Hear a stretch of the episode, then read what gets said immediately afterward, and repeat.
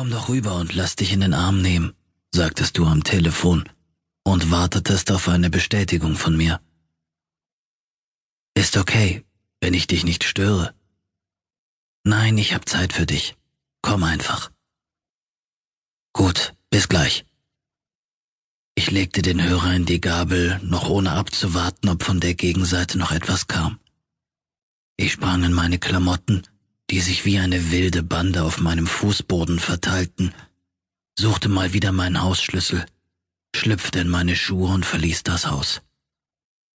Als ich unten angekommen war, stellte ich mit Erschrecken fest, ich hatte vergessen abzuschließen, und außerdem war es zu warm, um in einer Jacke durch die Straßen zu laufen. Also schlug ich den Weg nach oben noch einmal ein. Ich verstaute die Jacke irgendwie in meiner kleinen Wohnung, traf wohl eine Katze, die sich laut schimpfend bemerkbar machte, schloss ab und ging wieder nach unten. Ich hatte eine kleine Zweizimmerwohnung, der ständiges Chaos herrschte. Nun ja, wenn man mehr in eine Wohnung reinzuschaufeln versucht, als gesitteter Platz ist, ist das unvermeidlich. Ich war im Moment froh, diesem Chaos zu entrinnen und zu dir zu gehen.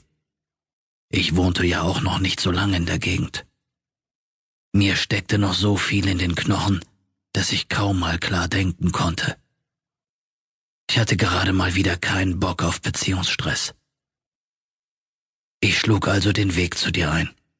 Als ich losging, überlegte ich noch, ob ich nicht lieber mit dem Auto fahren sollte, aber ich entschied mich, die halbe Stunde zu Fuß zu gehen, wenn ich nicht unterwegs irgendwo auf einen Bus treffe, der mich einige Haltestellen mitnimmt. Aber das ist am Wochenende nicht so einfach, gerade nicht um die Uhrzeit.